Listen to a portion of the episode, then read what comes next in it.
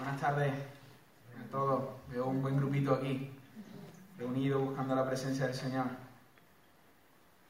Os manda saludos Estela, que no ha podido estar con nosotros hoy por todo este tema de las restricciones. De hecho, creo que hemos hecho bien porque viniendo para acá me ha parado la Guardia Civil. y menos mal que tenemos los correspondientes documentación para estar trasladándonos ¿no? de un sitio a otro y no ha pasado nada. Eh, pues bueno, hermanos, es una bendición poder estar aquí con vosotros, reunidos en la presencia del Señor. El domingo pasado despedimos ¿no? a nuestro querido hermano y pastor Isaías con el corazón lleno de gratitud por su trabajo en la congregación a lo largo de estos últimos años, pero si lo recordáis, eh, finalizamos diciendo que el gran edificador de la iglesia, el gran edificador de su obra en la congregación y en nuestros corazones es el Señor, es Dios. Dios utiliza a hombres, utiliza diferentes proyectos eh, para bendecir a su pueblo, pero al final los hombres son de Dios, los proyectos son de Dios y el pueblo es de Dios. Es el Señor el que está obrando en nuestros corazones. Y si es el Señor el que está obrando en nuestros corazones es porque Él es el gran edificador de su obra en la iglesia. Amén. Él es el gran edificador. Hermanos, y si Dios es el gran edificador de su obra en la iglesia y en nuestras vidas, Él está obrando en nuestras vidas por medio de su Espíritu. El Espíritu Santo es el gran estratega, por decirlo de alguna manera, que está llevando a cabo la obra del Padre en nuestros corazones, en la congregación, utilizando diferentes cosas, pero el gran estratega eh, de la obra del Padre en nuestras vidas es el Espíritu Santo. Por tanto, sería, sería bueno que nosotros pudiéramos oír la voz de Dios si queremos ser edificados por el Señor. Amén. Él es el gran edificador y Él utiliza su Espíritu para obrar en cada uno de, de nuestros corazones. Y esto, esto lo podemos ver en el libro de los Hechos. Basta que hagas una rápida leída en el libro de los Hechos y te darás cuenta que el Espíritu Santo eh, es el primero que provoca una gran campaña evangelística. ¿Te acuerdas? Hechos capítulo 2, donde están todos reunidos y el Espíritu Santo llena a los apóstoles de, su espíritu y estando allí ellos empiezan a hablar en diferentes idiomas. Las personas que estaban allí congregadas en Jerusalén, que eran diferentes partes, estaban dispersados por todo el imperio romano y están escuchando las maravillas de Dios en su propio idioma, entonces se cuestiona qué es todo esto, qué es lo que está ocurriendo. El Espíritu Santo está preparando el terreno para que Pedro se levante y proclame el Evangelio. Y en aquel día se convierten más de 3.000 personas. Qué interesante.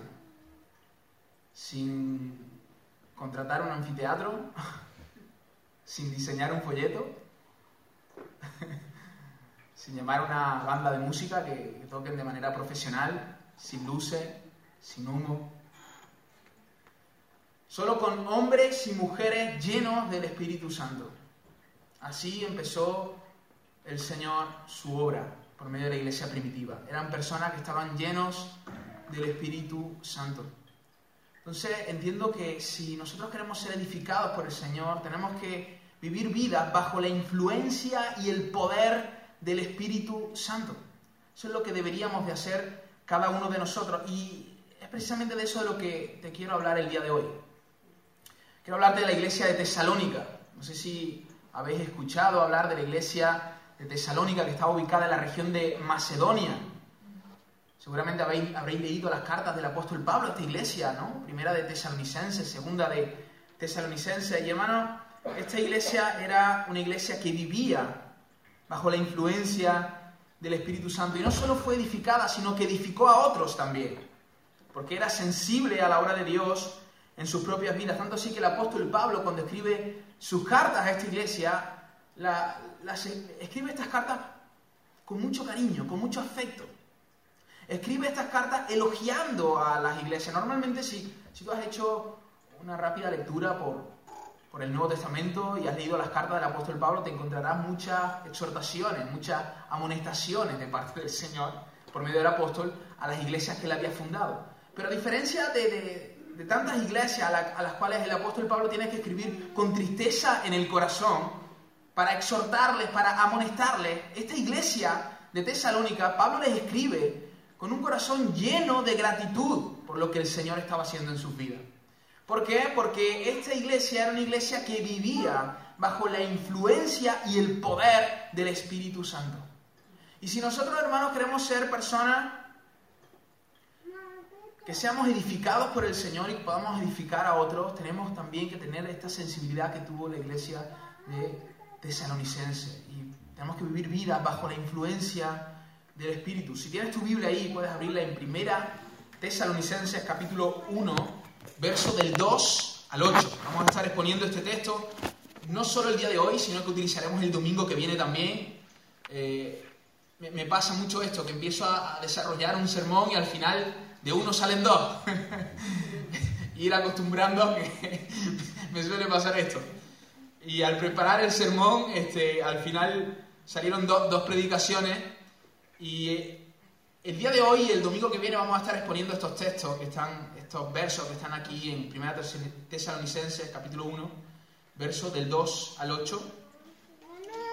Y vamos a darle lectura. Dice así, el apóstol Pablo, damos siempre gracias a Dios por todos vosotros, haciendo memoria de vosotros en nuestras oraciones, acordándonos sin cesar delante de Dios y Padre nuestro de la obra de vuestra fe, del trabajo de vuestro amor y de vuestra constancia en la esperanza de nuestro Señor Jesucristo.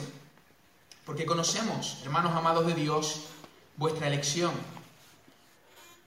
porque nuestro Evangelio no llegó a vosotros en palabras solamente, sino también en poder, en el Espíritu Santo y en plena certidumbre, como bien sabéis cuáles fuimos entre vosotros por amor de vosotros. Y vosotros vinisteis a ser imitadores de nosotros y del Señor, recibiendo la palabra en medio de gran tribulación con gozo del Espíritu Santo. De tal manera que habéis sido ejemplo a todos los de Macedonia y de Acaya que han creído porque partiendo de vosotros ha sido divulgada la palabra del Señor, no solo en Macedonia y Acaya, sino que también en todo lugar vuestra fe en Dios se ha extendido, de modo que nosotros no tenemos necesidad de hablar nada. Hasta aquí. Vamos a hacer una, rápida oración pidiéndole al Señor que, que, nos haga, que nos ilumine para entender este, este texto. Amén. Señor, ilumina nuestra mente. Espíritu de Dios, ilumina nuestra mente afecta nuestro corazón por medio de la exposición de tu palabra. Dame habilidad, Señor, para comunicarla. Ayúdame a ser fiel al texto, Señor, y que tú puedas causar vida en cada corazón que está en esta tarde aquí, Señor. Despierta a los que estén dormidos, Señor. Reverdece el corazón seco y aviva a todos aquellos que estén muertos, Señor. Háblanos por medio de tu palabra, Jesús. En tu nombre. Amén. Amén. Y amén.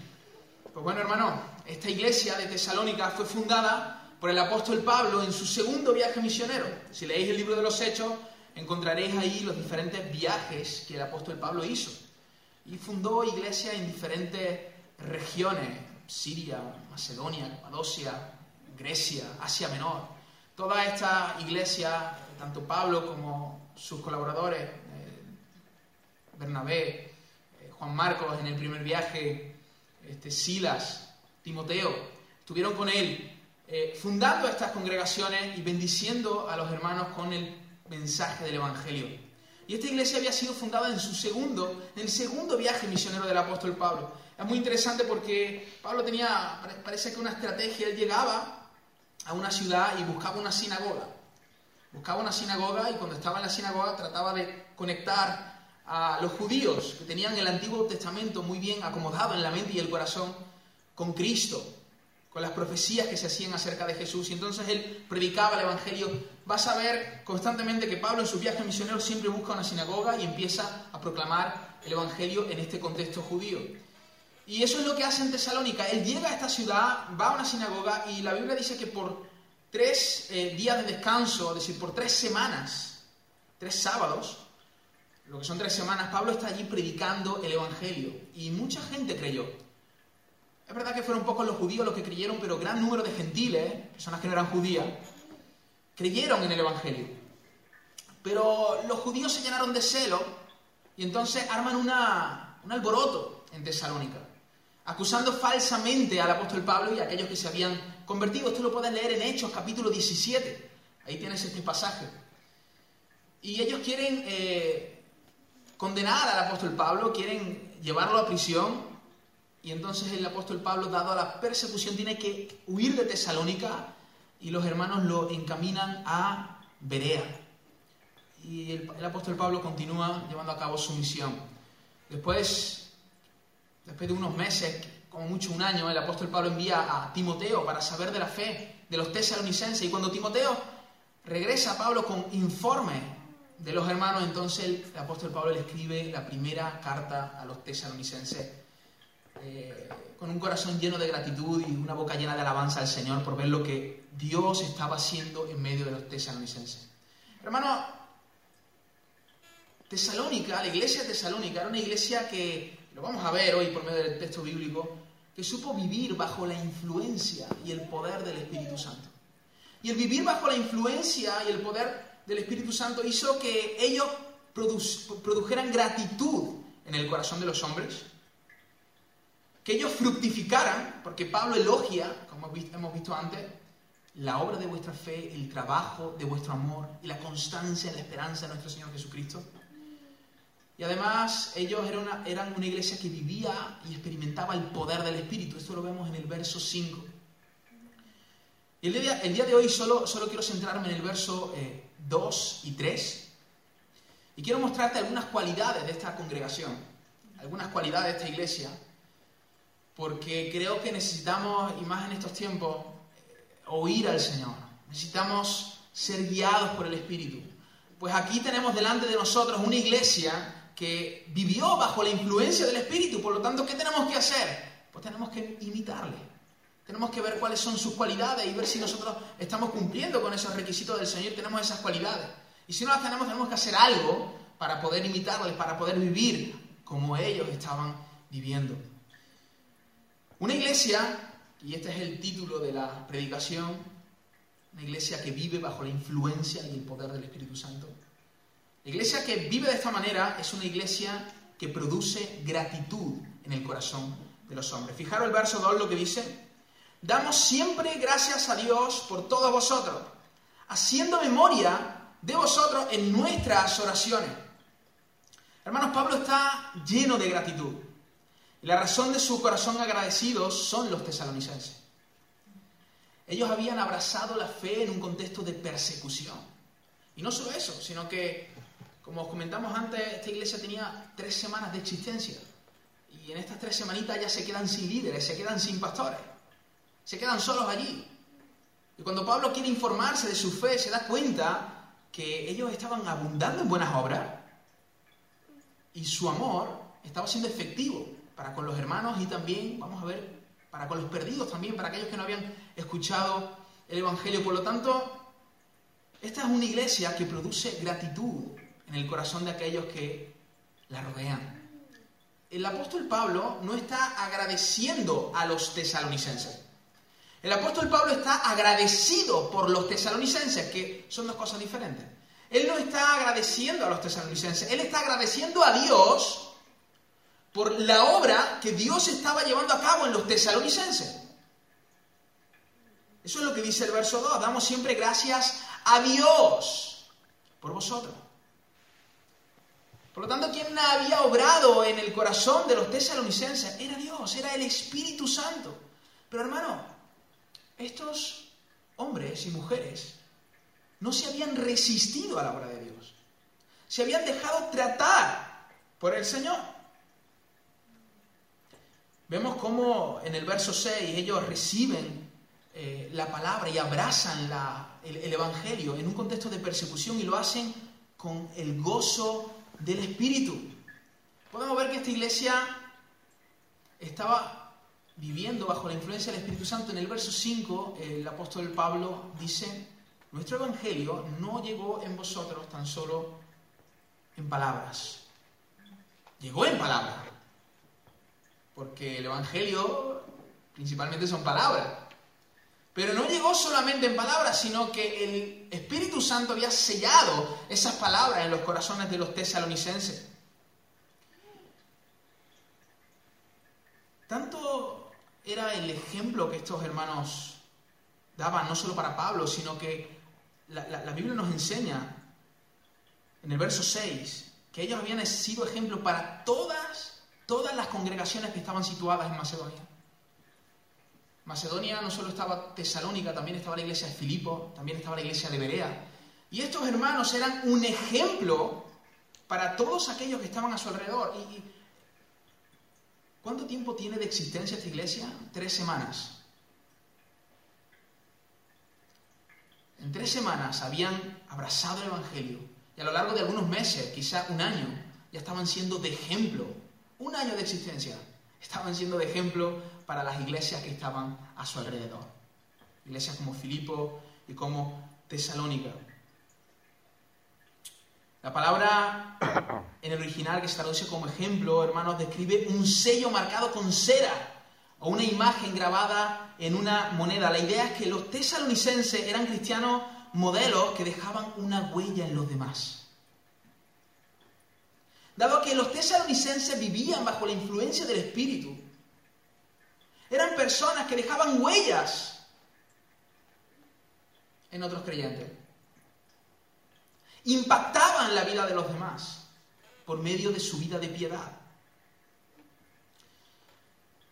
El apóstol Pablo estaba tan encariñado con los, tesalonicenses que le escribe esto. Tan grande es nuestro afecto por vosotros Eso lo escribe en el capítulo 2, verso 8. Él dice, tan grande nuestro afecto por vosotros que hubiéramos querido entregaros no solo el Evangelio de Dios, sino también nuestra propia vida, porque habéis llegado a sernos muy queridos. ¿Os dais cuenta de la magnitud del afecto del apóstol hacia esta congregación? Creo que no hay ninguna carta donde el apóstol se exprese de esta manera.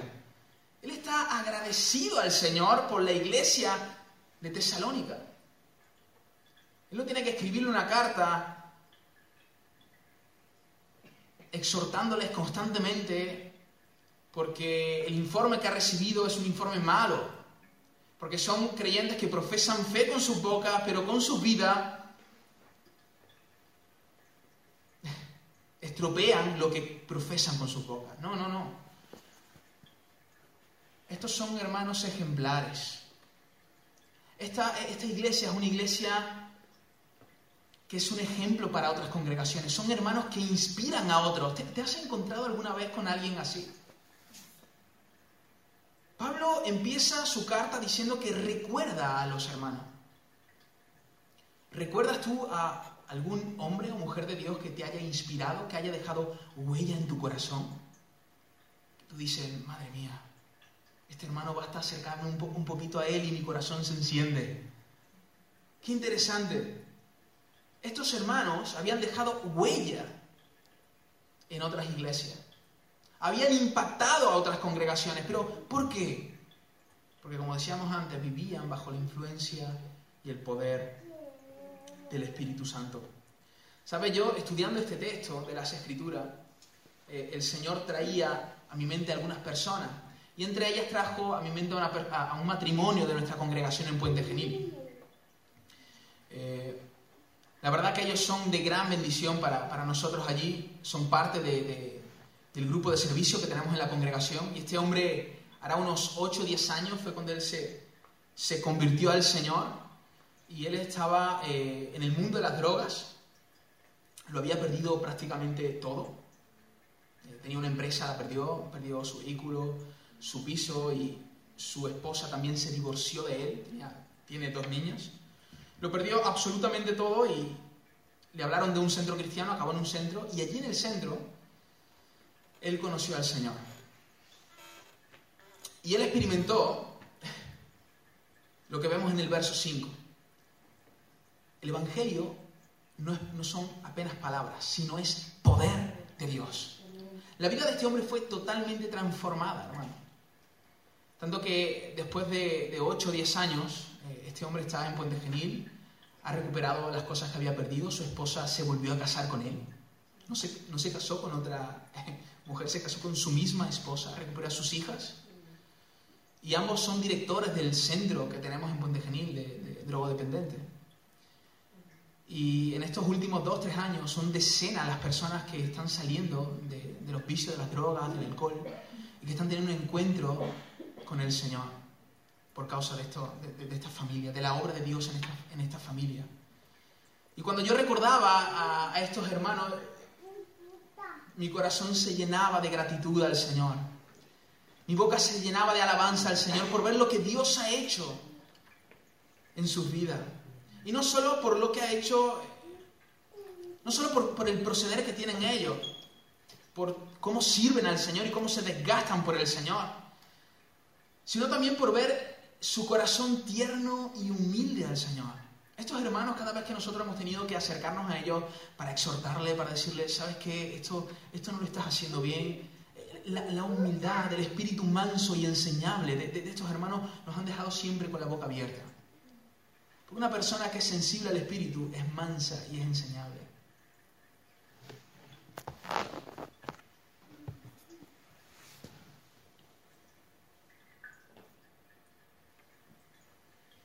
Nosotros recordamos a mucha gente con cariño. Recordamos a muchos hombres y mujeres que han impactado nuestro corazón a causa de su vida de piedad. Pero ¿será que nosotros hemos impactado de esa manera a alguna persona? ¿Será que a nosotros nos recuerdan con cariño? ¿Produces tú gratitud en el corazón de tus hermanos? ¿De tus pastores? ¿Tu vida es un ejemplo para otros creyentes? ¿Eres de impacto para ellos? ¿Eres tú la razón de que tus familiares eleven acciones de gracias al Señor? ¿Has escuchado de tus hijos, de tus padres o tus hermanos decir, estoy tan agradecido al Señor por tu vida? ¿Has escuchado eso de tus hijos, de tus padres, de tus hermanos, de tus pastores? Oh hermano, qué agradecido estoy por tu vida tu forma de vivir, tu vida de piedad, tu humildad, tu mansedumbre, me bendice tanto. ¿Has escuchado eso? O, más bien, hermano, eres la razón de que eleven llantos y ruegos al Señor para que les ayude a llevar su cruz, la cual eres tú. ¿Tú eres un motivo de gratitud para tus hermanos o eres un motivo de queja? O cuando otros hermanos empiezan a tener contacto contigo, más que agradecer al Señor por tu vida, se lamentan. Esta congregación producía gratitud en el corazón de sus hermanos. Y no solo de sus hermanos, del apóstol Pablo. Producía gratitud en el corazón del apóstol Pablo y llenaba su boca de alabanzas al Señor. Oh hermanos, que podamos nosotros ser así. Que podamos llenar de gratitud el corazón de nuestros hermanos. Que podamos llenar sus bocas de alabanza. Y sin lugar a duda, esta es, esta es una cualidad de una iglesia que vive bajo la influencia del Espíritu Santo. Piensa en esta semana. Piensa cómo a lo largo de esta semana tú puedes dejar huella en alguien. Puedes impactar la vida de alguien. Puedes, llenar el corazón de gratitud de alguien.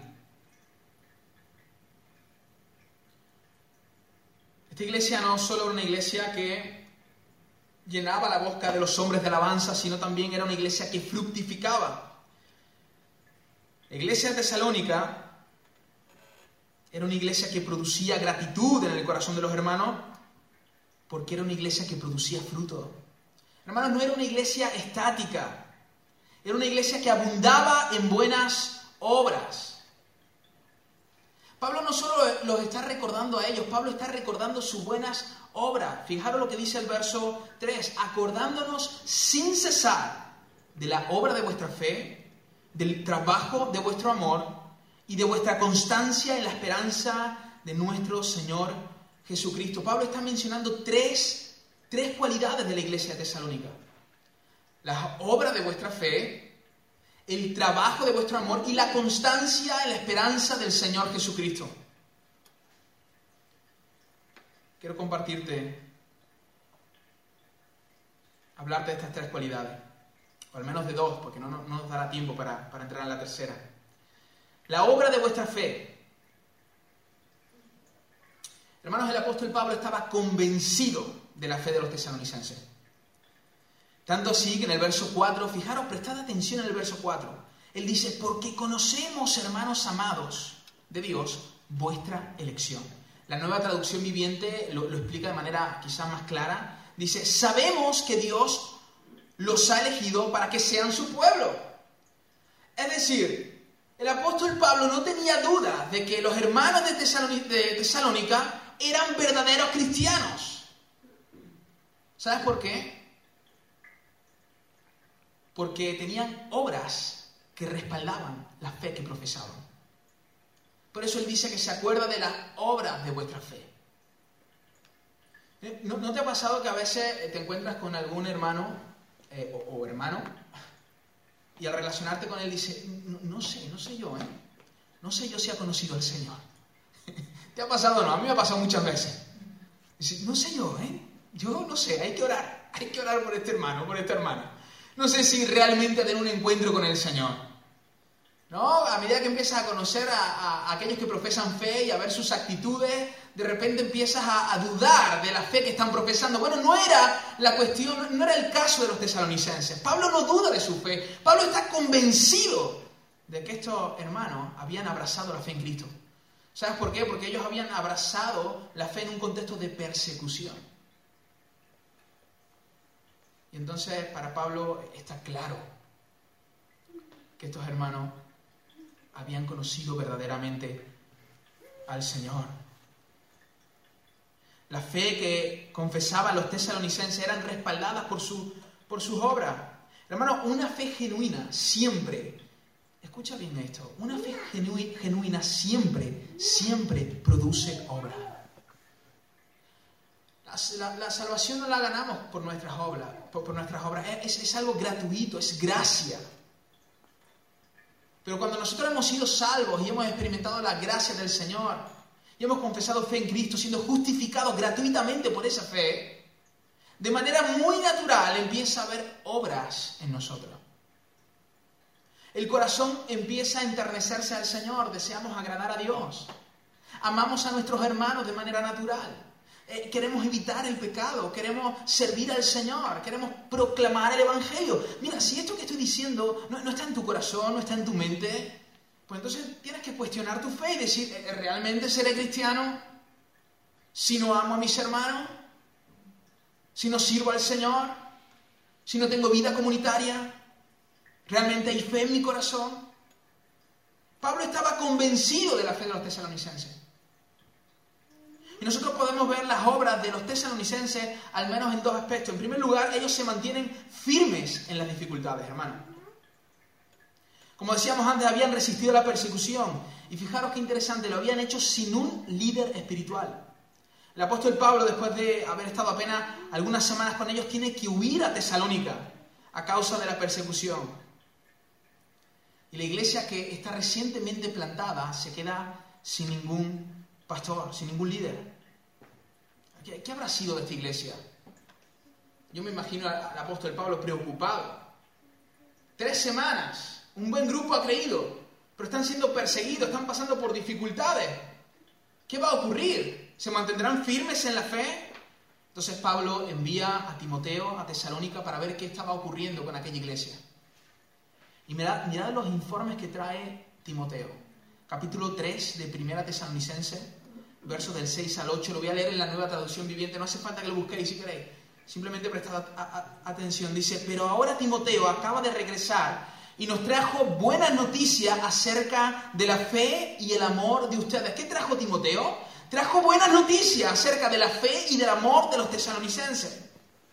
Nos contó que siempre recuerdan nuestra visita con alegría y que desean vernos tanto como nosotros deseamos verlo a ustedes.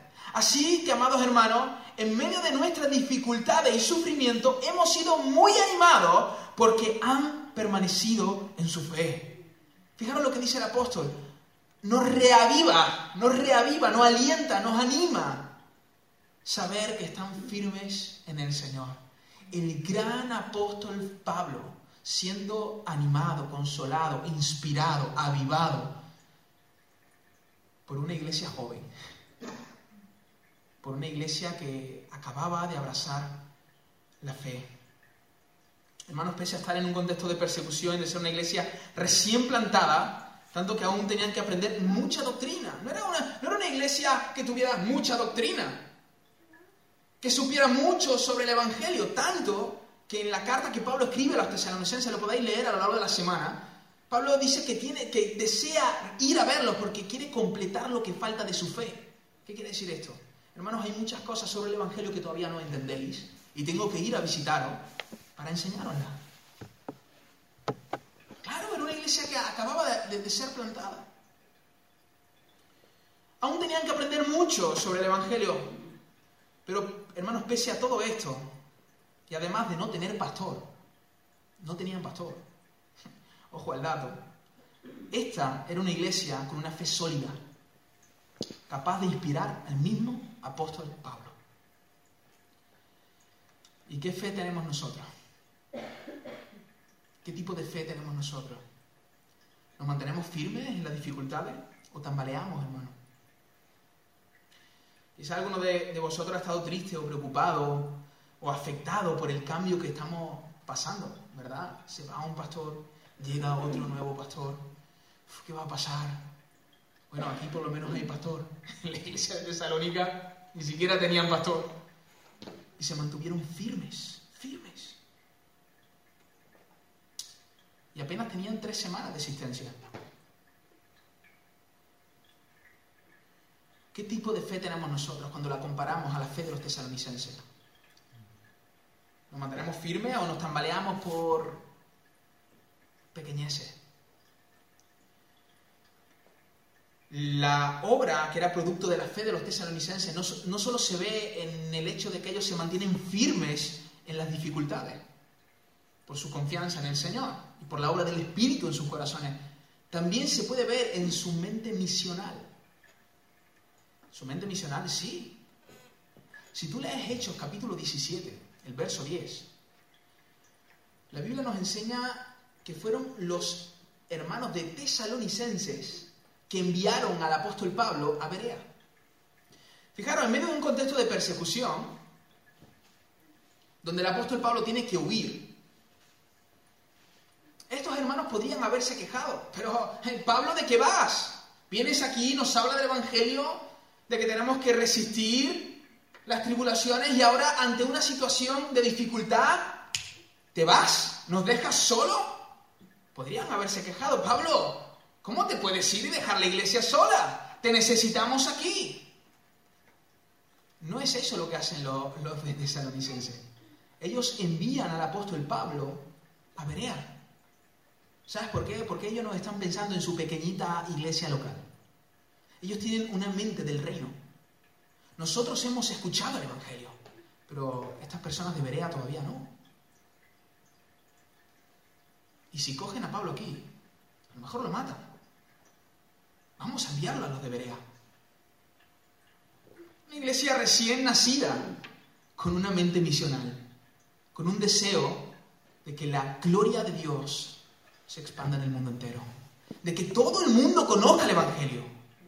Esto es increíble, hermano. Ellos no están pensando en su pequeña iglesia local, están pensando en el avance del reino de Dios en el mundo. Ellos conocían al apóstol Pablo, sabían que no era ningún cobarde. Ellos sabían que el Señor tenía planes en su vida y lo están encaminando a Berea. Es una iglesia joven, sí, pero es una iglesia llena de fe, una fe que producía obras.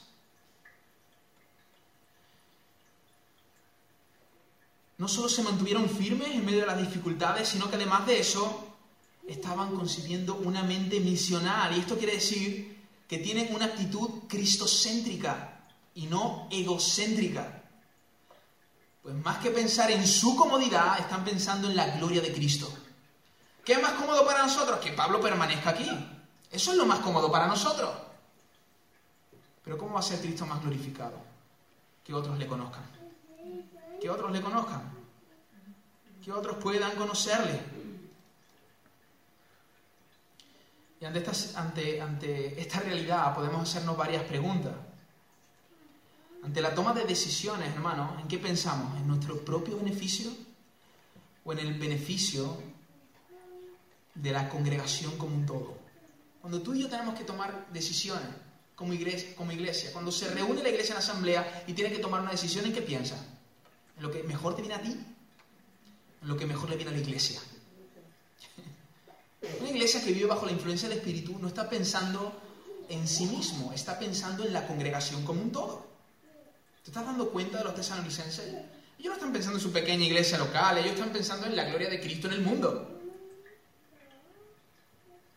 Cuando tenemos que hacer presupuestos como iglesia, cuando tenemos que, que llevar a cabo proyectos, ¿en qué estamos pensando? ¿En nuestra pequeña iglesia local o en la iglesia universal? Tenemos que pensar en nuestra iglesia local, pero también tenemos que pensar de, de manera universal, en el sentido de que el Evangelio tiene que correr y llegar a todo el mundo.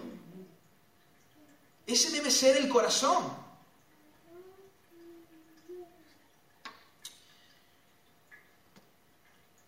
Eh, el pastor Oswald Smith, en su libro Pasión por las Almas, él afirmó algo así como, no es justo que una persona escuche dos veces el, Evangelio cuando hay miles de personas que no, lo, que no lo han escuchado ni siquiera una vez.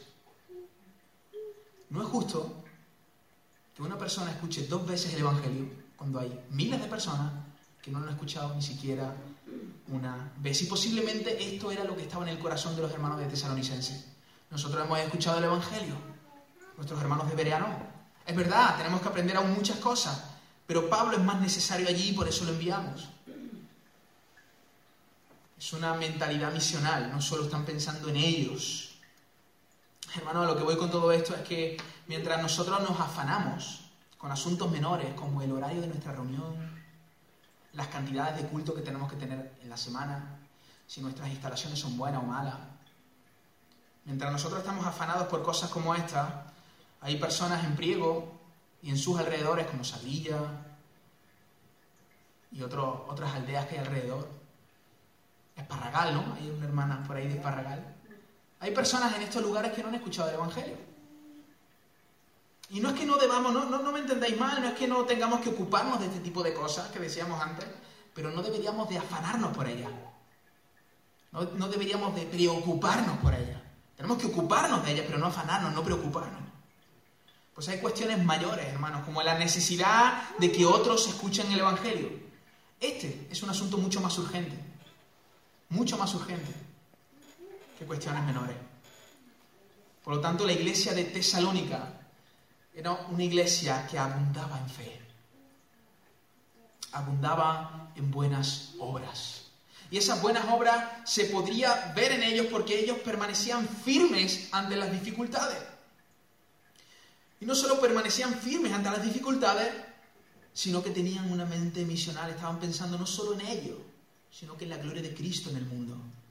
¿Cómo estamos reaccionando nosotros ante estas adversidades que estamos viviendo ahora con el tema del COVID? ¿Qué tipo de decisiones estamos tomando? ¿Estamos solo pensando en nosotros, en nuestra comodidad?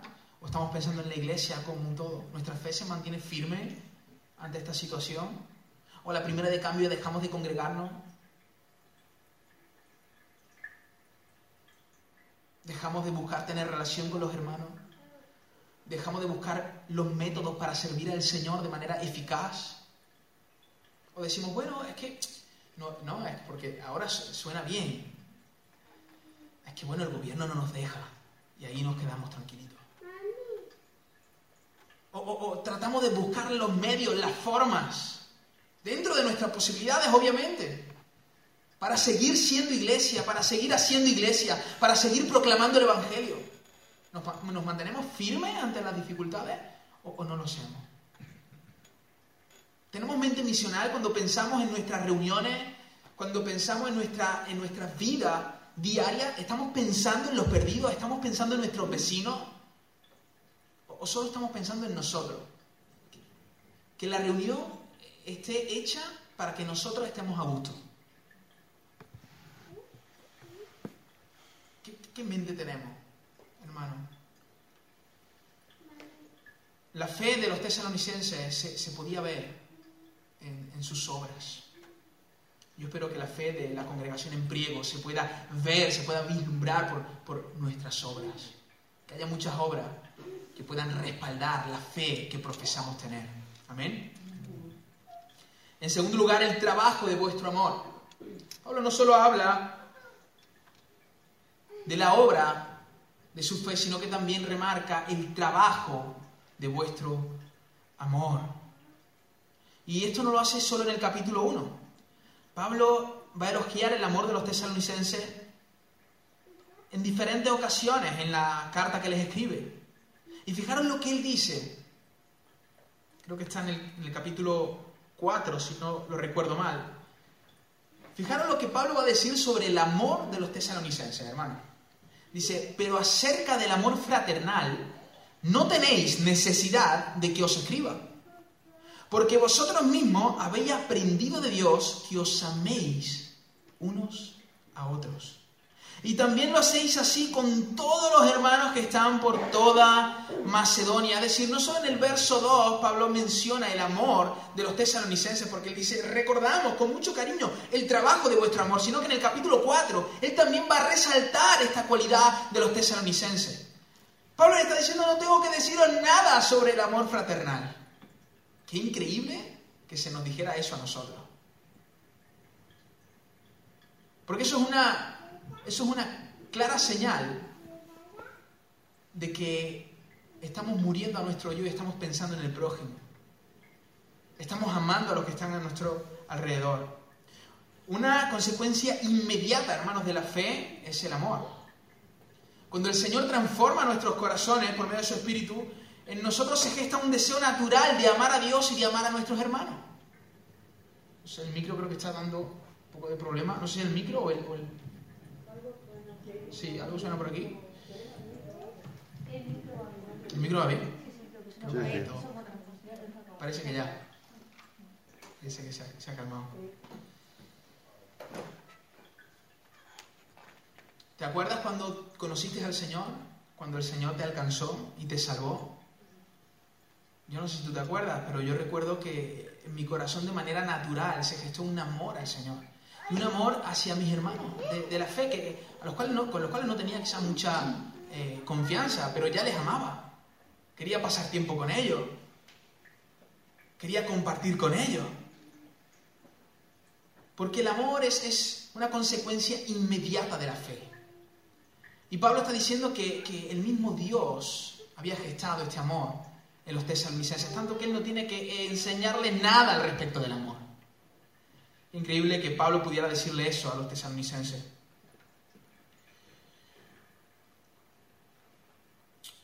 Y el amor de, estos hermanos lo podemos observar en al menos dos aspectos también. Por una parte, ellos amaban a la iglesia local y universal también, lo vamos a ver ahora, que no solo amaban a los de su congregación, sino que amaban a otros hermanos de otras congregaciones. Y además de eso, ellos amaban a los perdidos, amaban a las personas que no habían conocido al Señor.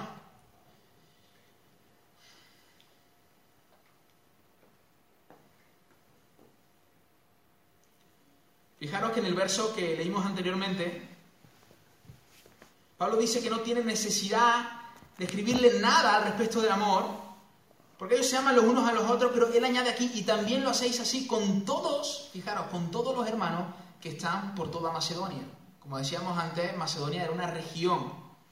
Y en Macedonia no solo estaba la iglesia de los tesalonicenses, no solo estaba la ciudad de Tesalónica, había otras ciudades, entre ellas Filipos y Berea, y allí el apóstol Pablo también había fundado congregaciones.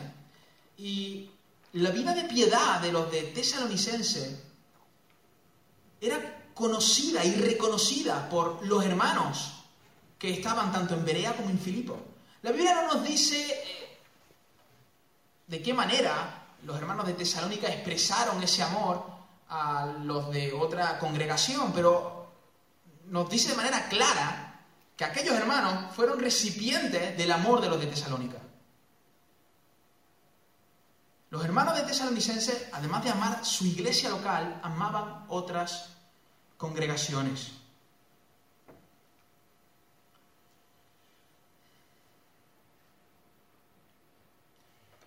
No solo estas iglesias, hermanos, habían sido afectadas por el amor de los tesalonicenses, sino que cuando leemos la carta de Pablo a la iglesia de Corinto, eh, el contexto histórico aquí es que la iglesia de Jerusalén estaba pasando por necesidad.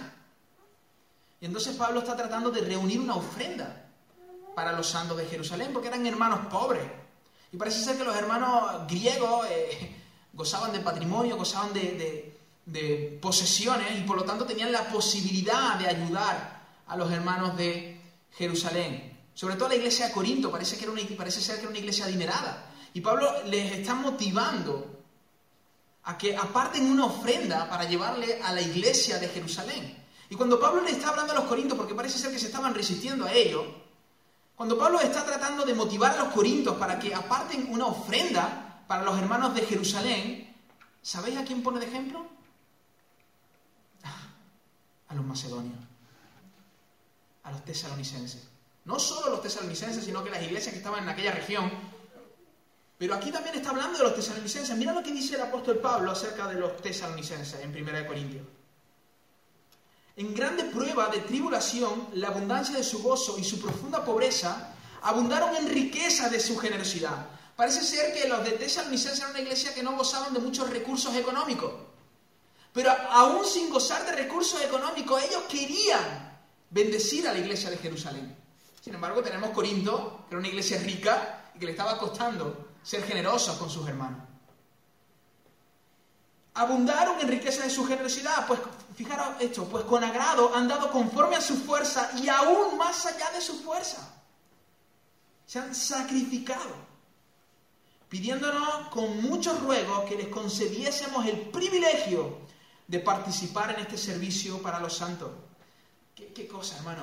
Mientras los corintios están esperando a que Pablo les insista una y otra vez para que ayuden a los hermanos de Jerusalén, parece ser que los tesalonicenses son los que le están diciendo a Pablo, Pablo, déjanos colaborar contigo. No tenemos mucho, pero lo que tenemos queremos compartirlo con nuestros hermanos. El texto nos da, nos da la idea de que Pablo ni siquiera quiso mencionarle la necesidad que tenían los de Jerusalén a los de Tesalónica, porque era muy consciente de las necesidades de, los tesalonicenses. Eran hermanos que no gozaban de muchos patrimonios, que no tenían muchos recursos. Pero cuando estos hermanos se enteran de la necesidad de, los, de Jerusalén, ellos están ahí los primeros. Queremos ayudar, queremos ayudar, queremos bendecirlo. Hermanos, la generosidad es un fruto del amor. Y podemos ver esta generosidad en la iglesia de Tesalónica. Por lo tanto, cuanto amas, cuando amas, perdón, das. La consecuencia de amar es dar, ya sea económicamente, ya sea tu tiempo, ya sea tu esfuerzo. Si tú dices que amas a alguien, tú te deberías de dar a esa persona. Este fue el ejemplo del Padre, ¿te acuerdas? Juan 3:16, de tal manera amó Dios al mundo y ¿qué hizo? Le escribió un poema a sus hijos. No, no solo eso dio a su Hijo. De tal manera amó Dios al mundo que ha dado a su único Hijo. Ha dado a su único Hijo.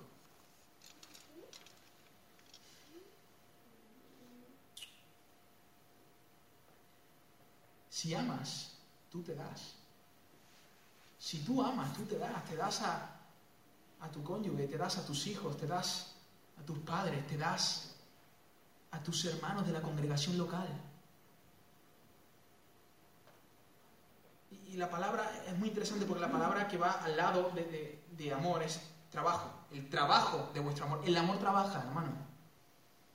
Es que hoy tenemos una, una idea un poco rarita del amor. Parece que el amor es puro sentimiento, sentir y ya está. Estamos en una sociedad tan sensorial Necesitamos sentir todo el rato. Y hemos creído que amar es sentir. Es que no siento hacerlo. ¿No, has escuchado a algún cristiano decir, es que no siento perdonarle todavía? Todavía no lo siento. Querido, el Señor no te ha llamado a sentir, te ha llamado a hacerlo. Tú tomas la decisión de perdonar. Y después de tomar la decisión de perdonar, experimentas al Espíritu Santo obrando en tu corazón y llevándote a sentir ese perdón. Pero nosotros queremos hacerlo al revés. Primero queremos sentir luego... Pero no, no, no es así como funcionan las cosas con el Señor. El amor trabaja. El amor suda, el amor se cansa, el amor se sacrifica. Y ejemplo tenemos de nuestro Señor Jesucristo. Ejemplo tenemos de nuestro Señor Jesucristo. De hecho, la palabra significa precisamente eso, cansancio, sacrificio, desgaste. Eso es lo que significa la palabra en el original. Por lo tanto, la pregunta no es si sientes afecto por la iglesia. La pregunta más bien es, ¿te estás desgastando por tus hermanos? ¿Qué, tipo de sacrificio haces por ellos? ¿De qué manera amas tú a la iglesia, hermano? Yo, amo mucho al Señor. Yo escucho a mucha gente diciendo eso todo el tiempo. Que aman mucho al Señor, que aman mucho a la iglesia. Pero veo muy poco trabajo en ese amor. ¿Amas? Pues date, entrégate, sacrifícate. Ese era el amor de los tesalonicenses. El trabajo, el trabajo de vuestro amor. Fijaros, el, pastor Miguel Núñez dice,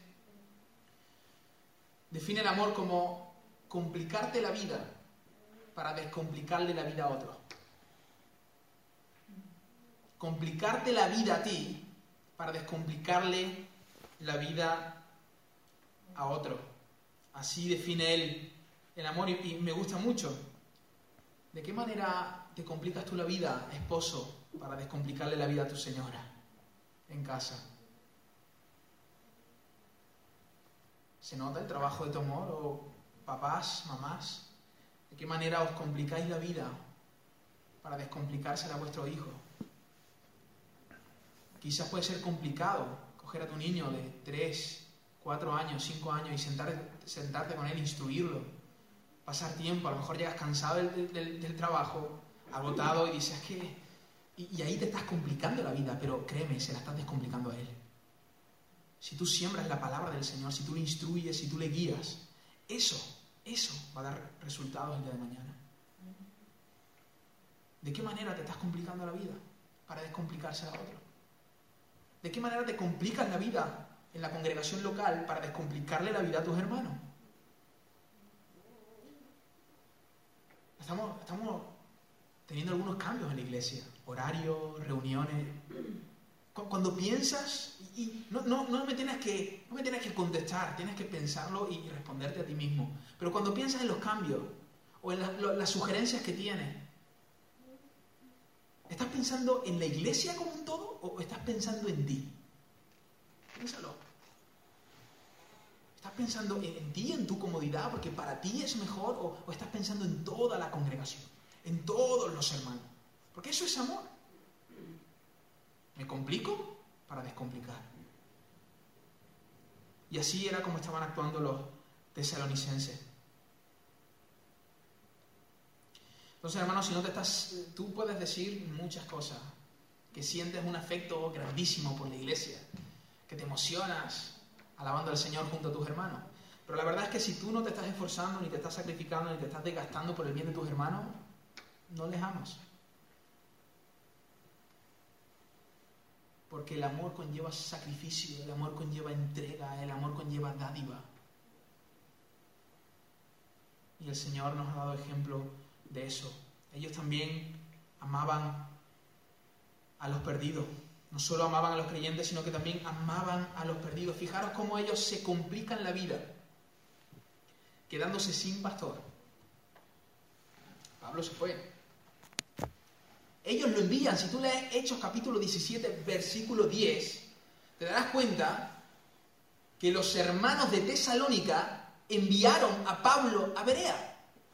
Ellos están complicando la vida en Tesalónica, quedándose sin pastor en un contexto de persecución para bendecirle la vida a los de Berea, para descomplicarle la vida a aquellos hombres que todavía no habían escuchado el Evangelio y tenían la necesidad de salvación.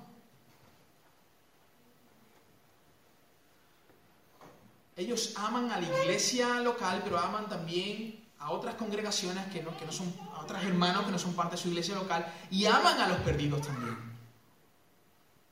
Ese es el trabajo del amor de los tesalonicenses. Esto lo podemos ver en el verso 7, si no lo recuerdo mal, dice, porque partiendo de vosotros, fijaros, ha sido divulgada la palabra del Señor no solo en Macedonia y Acaya, sino que también en todo lugar vuestra fe en Dios se ha extendido. Los tesalonicenses amaban a los, a los perdidos porque no le negaban el Evangelio. Su fe se había extendido por todos los lugares cercanos y lejanos de Tesalónica. La fe se había divulgado a través de ellos. Mucha gente había conocido a Jesús por medio de los tesalonicenses, lo que dice el verso 6, 7 y 8. Si amamos a nuestros familiares, amigos, compañeros de trabajo y vecinos, no deberíamos denegarles el Evangelio. Esa es la necesidad más grande que tienen. Hermanos, sin lugar a duda, sin lugar a duda, esta es una iglesia fructífera. Pues vemos la obra de su fe y vemos el trabajo de su amor. Y la semana que viene vamos a hablar sobre la constancia de la esperanza en Cristo Jesús.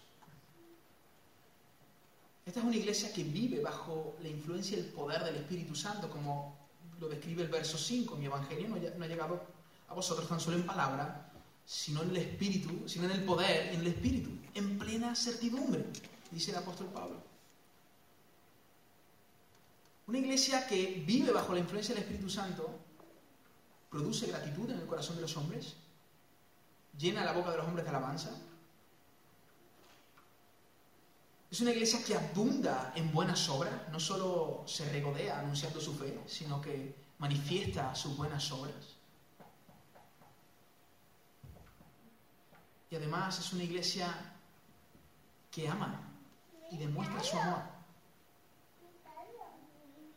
no solo por medio de sensacionalismo, de sentimiento, sino por medio de sacrificio, de trabajo, de entrega. Manifiesta que verdaderamente ama. Y así era la iglesia de los tesalonicenses. Estas son algunas de las cualidades, de las características que tenía la iglesia de los tesalonicenses. La semana que viene vamos a hablar de la constancia la esperanza de nuestro Señor Jesucristo. ¿Qué significa esto? Y quizá tú estás diciendo, vale, mira, eh, me parece muy bien. Me parece increíble las cualidades que tiene la iglesia de Tesalónica. Pero, pero ¿qué tengo que hacer para vivir bajo la influencia del Espíritu? Tú me estás diciendo que ellos tenían estas cualidades porque vivían bajo la influencia del Espíritu Santo, porque el Evangelio había llegado a ellos por medio del poder de Dios.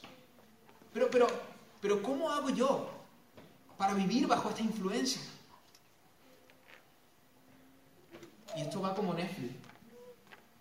Si lo quieres saber, tienes que venir el domingo que viene. tienes que venir el domingo que viene para ver el, siguiente capítulo. Pero hermano, el domingo que viene vamos a hablar de la constancia y la esperanza de nuestro Señor Jesucristo.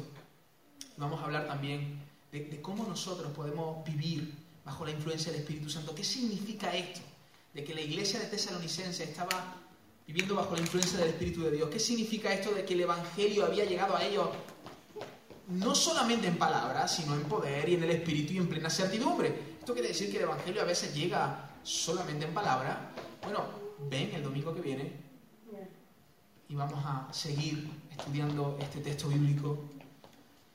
Y si quizá este, te va, eh, el sermón de hoy es una solapa y has dicho, o sea, es que yo no tengo esas cualidades que yo no soy así. Bueno, ¿sabes qué? Ninguno de nosotros éramos así. Los tesalonicenses no eran así hasta que el Evangelio llegó a su vida. Y quizás tú has tratado de cambiar cosas en ti, a tu manera, en tus propias fuerzas, y eso es inútil. Quiero hacerte un llamado hoy a que corras a Cristo. La Biblia nos enseña que Él cargó nuestros pecados. La ira del Señor, la ira, del Padre cayó sobre él en la cruz. La ira que tú y yo merecíamos. no solo eso, sino que Él resucitó al tercer día y ofrece perdón, gracia y misericordia a todos los hombres sin excepción de ninguno. Y sabes, el Evangelio no termina ahí. A veces lo exponemos y lo dejamos aquí, pero no termina ahí. La Biblia dice que si creemos, el Señor perdona nuestros pecados. Y no solo eso, sino que nos envía al Espíritu Santo. Y es ese Espíritu Santo el que cambia tu corazón. Es ese Espíritu Santo el que te transforma en otra persona. y te hace abundar en buenas obras. Y te hace manifestar el amor que profesas tener. Y llena tu corazón de esperanza. Es ese Espíritu Santo. Porque, ¿sabes? Lo vamos a ver el domingo que viene. Las obras de los tesalonicenses provenían de su fe. El trabajo provenía de su amor. Y la constancia provenía de su esperanza en Cristo. Pero ¿quién era el que produjo fe, amor y esperanza en los tesalonicenses? El Espíritu Santo. Y yo oro para que el Espíritu Santo pueda producir esa, esas características, esas cualidades en nuestros corazones.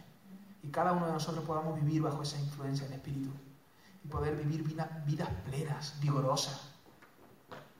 Que, que, que cuando prediquemos, digamos, hermano, no tenemos nada que deciros sobre el amor porque esto lo habéis aprendido de Dios, es lo que el apóstol Pablo está diciendo a los tesalonicenses.